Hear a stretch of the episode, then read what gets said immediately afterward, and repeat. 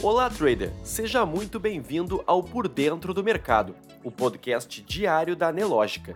Você confere agora os acontecimentos e dados econômicos que vão movimentar o mercado financeiro nesta segunda-feira, 12 de dezembro. Após queda acumulada de 3,94% na semana passada, o Ibovespa abriu com novas perdas hoje. Logo nos primeiros negócios da manhã, a Bolsa de Valores brasileira caía 0,15% mantendo-se no patamar próximo aos 107 mil pontos. Na Ásia, fechamentos em quedas generalizadas, com destaque para o índice Hang Seng de Hong Kong, que tombou 2,20%. Na Europa, desempenho dos principais mercados também é de baixa, com a Eurostox recuando 0,43%. O destaque de hoje vem do relatório Focus, Após seis semanas seguidas de elevação, o mercado voltou a diminuir as projeções para a inflação ao final de 2022, levando o indicador de 5,92% para 5,79%. Já a projeção para o PIB seguiu inalterada, em 3,05%, assim como a taxa de câmbio do dólar a R$ 5,25. Após a última reunião do Copom em 2022 na semana passada, a meta Selic ficou mantida em 13,75% ao ano. Para 2023, as estimativas médias dos especialistas do mercado é de uma taxa de juros em 11,75% ao ano. Em Brasília, o presidente eleito Luiz Inácio Lula da Silva e seu vice, Geraldo Alckmin, serão diplomados pelo Tribunal Superior Eleitoral no plenário da Corte às 14 horas. O rito está previsto no Código Eleitoral e antecede a posse. Depois da cerimônia, os políticos estarão habilitados a assumir os cargos em 2023. Calendário econômico. Em dia de agenda vazia no Brasil, à tarde, o mercado norte-americano espera pela divulgação da situação orçamental em novembro e pela expectativa de inflação ao consumidor no mês por lá. Para a semana, a expectativa é pela ata da última reunião do Copom do Banco Central no Brasil, além dos dados de inflação nos Estados Unidos e a decisão da política monetária por parte do Fed. Destaques corporativos.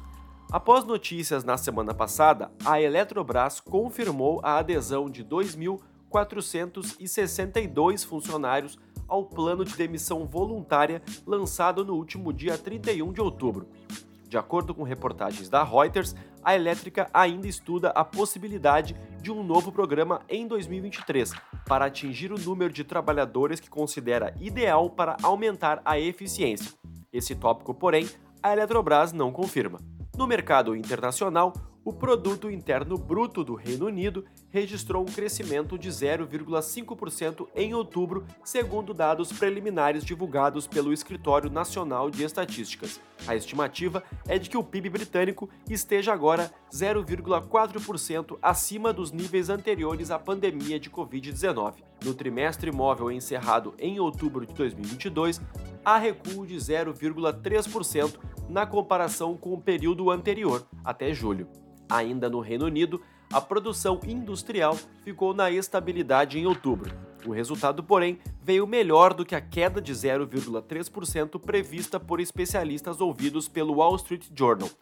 Na base de comparação anual, a indústria britânica apresenta uma queda de 2,4%.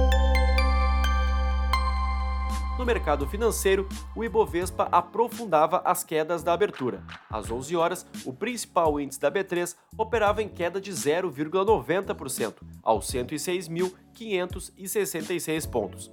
Entre os destaques de alta estão as ações da Cielo, que sobem 5,75%, seguidas de Equatorial a 1,29% e Energisa a 1,05%. Já no campo negativo, CSN puxa a fila, caindo 4,12%. Na sequência, aparece CSN Mineração, com recuo de 3,93%, e Sul América com baixa de 3,09%. Enquanto isso, o dólar no mesmo horário operava em alta de 0,89%, cotado a R$ 5,29. Já o Bitcoin operava em queda de 1,03%, aos 16.983 dólares.